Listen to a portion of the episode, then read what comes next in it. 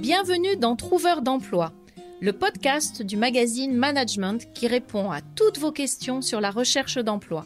Je suis Christelle Defoucault, ancienne recruteuse et spécialiste de la recherche d'emploi, et je suis là pour vous aider à garder le moral et à décrocher un job ou un stage. Bonjour tout le monde, bienvenue sur Trouveur d'emploi. Aujourd'hui, je voudrais vous donner des petits secrets pour déterminer la personnalité des recruteurs qui vous font face et bien évidemment pour trouver les bons mots à leur dire, les bons pitchs à leur faire et une bonne manière de se comporter et surtout de répondre à leurs questions. Car en fonction de la personnalité de chacun, vous allez pouvoir adapter votre propre discours et votre propre comportement. Trouveur d'emploi, le premier podcast qui vous aide à trouver un emploi. Un programme du magazine Management animé par Christelle Defoucault. Alors je voudrais vous parler d'une méthode que moi j'ai utilisée dans les années 87 quand j'ai démarré dans la vente et euh, c'était une méthode qui avait été créée en 79 par Alan Cooper et qui s'appelait la méthode persona. Elle était utilisée en marketing, elle était utilisée notamment dans la vente pour essayer de déterminer très rapidement, grâce à des indicateurs, quels sont les interlocuteurs qui nous font face, de façon à pouvoir trouver les arguments pour leur vendre nos produits ou nos services ou pour communiquer avec eux. Des années plus tard, quand je me suis retrouvée dans une fonction non plus de commercial ou de marketing, mais d'accompagnement des chercheurs d'emploi, j'ai essayé d'adapter cette méthode à la recherche d'emploi pour aider finalement les candidats par des indicateurs à trouver rapidement quel était le type de profil de leur recruteur interlocuteur de façon à adapter leur pitch et leur manière de se comporter. Alors je vais vous parler de cette méthode persona et moi de ce que j'en ai fait euh, en l'adaptant. Ça ne marche pas évidemment à chaque fois. Néanmoins, euh, si à un moment vous réussissez à déterminer quelle est la personnalité de votre interlocuteur, là c'est une voie royale qui va vous permettre de faire la différence par rapport à d'autres.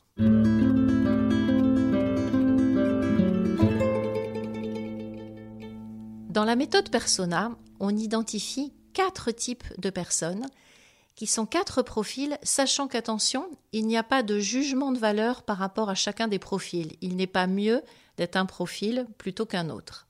Donc nos quatre types de profils sont les suivants. Vous avez le promouvant. Comme son nom l'indique, le promouvant va être dans la promotion. Ce qui va compter pour lui, ça va être l'image, le discours amené par la personne qui est en face.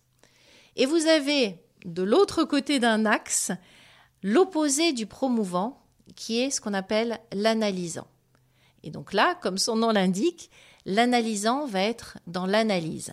Donc il est dans l'analyse, ce qu'il va aimer, ce sont les données et les chiffres. Donc il est tout le contraire du promouvant. Ce, sont deux profils opposés, le promouvant et l'analysant. Et dans mon tableau, nous avons deux autres profils. Le profil du contrôlant. Alors le contrôlant va être évidemment dans le contrôle. Ce qui va compter pour lui, ce sont les résultats, il va donc donner des objectifs et mettre en place des moyens pour atteindre ces résultats. Le contrôlant va être évidemment quelqu'un dans le contrôle et ça va être une personne assez pressée puisque c'est une personne orientée résultat.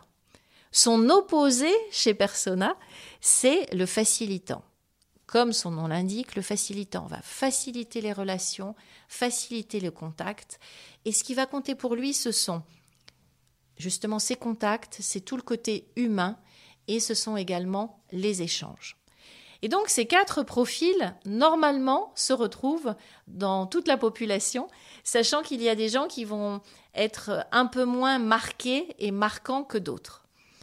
Alors, comment ça se passe pour identifier un de ces quatre profils? Alors, imaginons que vous rentriez, que vous ayez la chance de rentrer dans le bureau du recruteur ou que si vous êtes en visioconférence, vous ayez la chance que euh, le fond derrière euh, lui soit le, un vrai fond et euh, vous pouvez voir certains éléments qui seraient propres au promouvant. Là, vous allez pouvoir donc identifier un promouvant. Donc, je vous donne quelques exemples.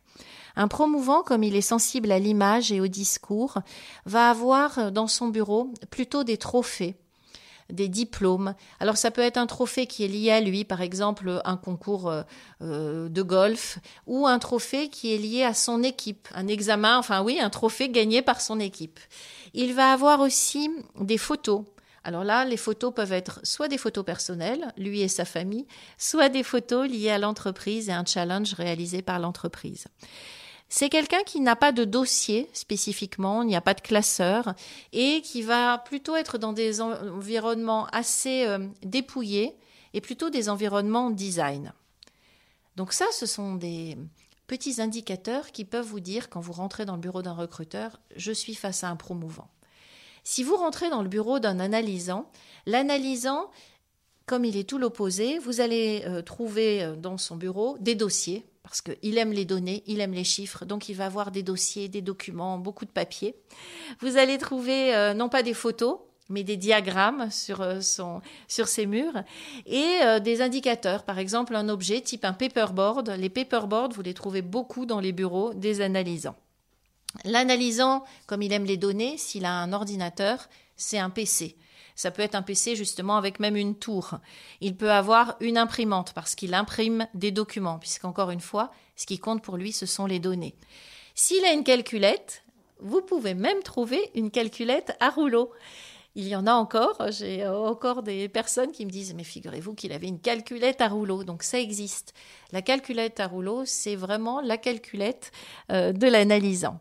Côté promouvant, donc son opposé, s'il a un ordinateur, ça va plutôt être un Mac, ça va plutôt être un petit format. Il n'a pas d'imprimante puisque les données ne sont pas importantes et il n'a pas besoin de les imprimer. Et s'il a une calculette, moi je l'ai vu euh, euh, chez un client euh, dans l'automobile, les personnes qui étaient promouvantes choisissaient plutôt une calculette en forme de voiture, par exemple. Donc voilà, une calculette un peu gadget, un peu design. Donc le promouvant va avoir un côté justement gadget design, l'analysant plutôt un côté utile. Ces deux profils-là qui sont opposés, euh, vous allez avoir des indicateurs quand vous rentrez dans leur bureau. Et imaginons que vous n'ayez pas la possibilité de rentrer dans leur bureau parce qu'ils sont dans un bureau anonyme ou parce que euh, euh, vous êtes en visioconférence et vous ne voyez pas quel est leur environnement de travail. Il va y avoir deux indicateurs qui vont pouvoir vous aider. Le premier indicateur, c'est que le promouvant peut avoir oublié votre CV. Et là, je vous alerte parce que j'ai plusieurs fois des candidats qui m'ont dit, mais moi, je suis parti en claquant la porte, figurez-vous que le recruteur n'avait même pas mon CV. Est-ce que vous ne trouvez pas que c'est irrespectueux? Ce n'est pas irrespectueux, c'est que c'est dans la personnalité du promouvant.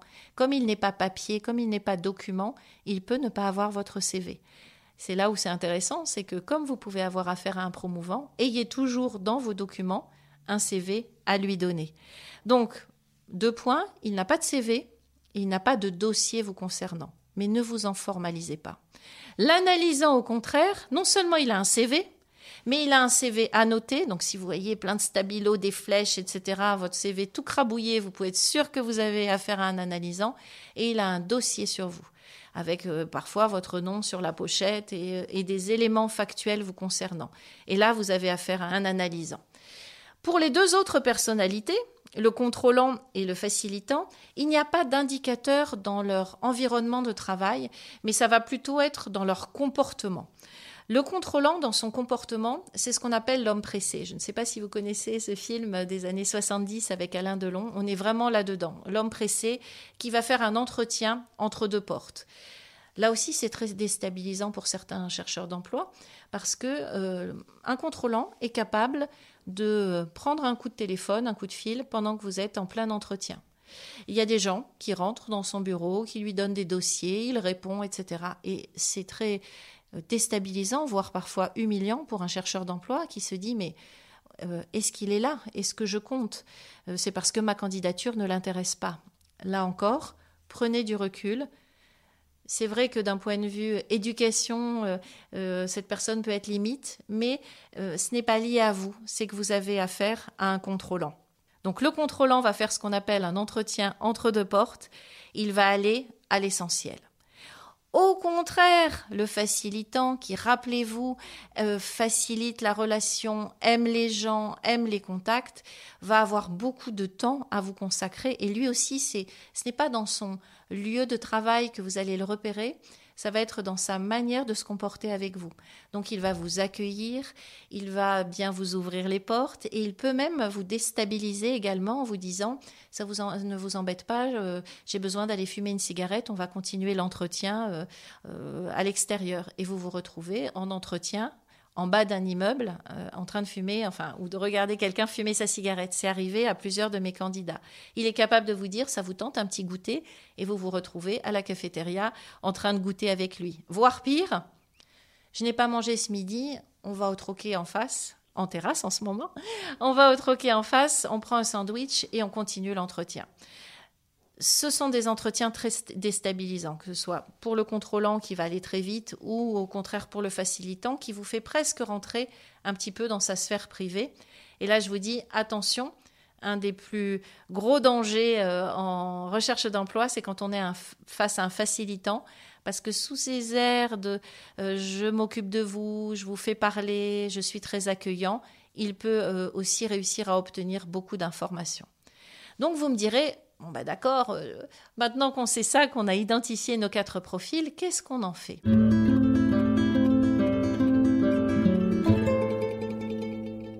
Bien, on va coller notre attitude par rapport aux quatre profils. Donc, si je suis face à un promouvant qui est sensible à l'image, qui est sensible au discours, qui est sensible à la promotion, quand il va me demander de me présenter rapidement, de faire mon pitch, je vais faire un pitch plutôt court, mais je vais mettre en avant des réalisations ou des entreprises qui font un peu l'effet waouh, qui vont le faire rêver.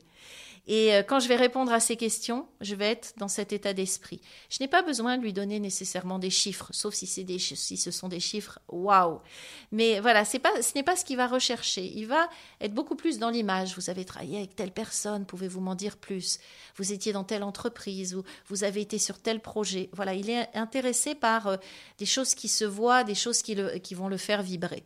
Et donc, aller dans ce sens en entretien. Par contre, face à l'analysant, lui, l'analysant, il n'en a rien à faire de vos super réalisations, euh, de vos super références. Lui, il va rentrer vraiment dans le détail. Là aussi, faites attention, ne soyez pas déstabilisés. Il est capable de vous dire, puisque moi, c'est arrivé quand même à un candidat euh, qui a senior, euh, qui est rentré dans le monde du travail comme moi. Il lui a dit, vous êtes rentré, non, vous êtes sorti de votre école en juin 87. Vous êtes rentré dans telle entreprise en décembre 87. Qu'avez-vous fait entre juin et décembre 87 Et là, mon candidat m'a dit, mais euh, euh, j'ai eu affaire à un malade mental parce que 87, c'est hyper loin. Mais c'est vrai que l'analysant, comme il a vraiment tout détaillé, il peut aller très très loin dans ces questions et euh, ça va être une forme d'ingérence, mais ingérence par contre professionnelle. Hein. Il restera toujours sur un cadre professionnel. Donc face à lui, Donnez-lui de la matière. Faites des pitchs plutôt longs. Donnez-lui des chiffres. Donnez-lui beaucoup d'éléments. Euh, il ne va pas être sensible du tout à l'image, il va être sensible à vos réalisations. Donc restez dans les réalisations. J'ai fait ça, voilà ce qu'on a obtenu, tant de chiffre d'affaires, tant de pourcentage, je l'ai fait avec tant de personnes, sur combien de temps. C'est ce qui va faire vibrer et c'est ce qui va séduire l'analysant. Pour les deux autres, le contrôlant et le facilitant, on est dans des entretiens beaucoup plus courts. Donc, le contrôlant, on lui donne très vite les résultats, les moyens, les objectifs, et on va très très vite. Et vous verrez que d'ailleurs, les contrôlants, quand ils vous demandent pouvez-vous vous présenter rapidement, on n'est plus dans les trois minutes du pitch habituel. Ils sont capables de vous couper au bout d'une minute. Donc, face au contrôlant, vous n'êtes pas déstabilisé quand son, euh, son, téléphone sonne dix mille fois et que tout le monde traverse la pièce, voire euh, sa porte est ouverte et que tout le monde entend l'entretien. Ça, il faut vraiment prendre du recul par rapport à ça. Il faut aller beaucoup plus vite dans vos réponses et ne pas les développer. Et enfin, face au quatrième, face au facilitant, rentrez dans la relation. Lui, ce qui va l'intéresser, c'est euh, votre gestion humaine des différents postes. Comment est-ce que euh, vous euh, réagissez par rapport au stress? Est-ce qu'il y a déjà eu des conflits dans l'entreprise? Comment est-ce que vous vous positionnez par rapport à vos autres collègues? Quel est le type de management que vous aimez?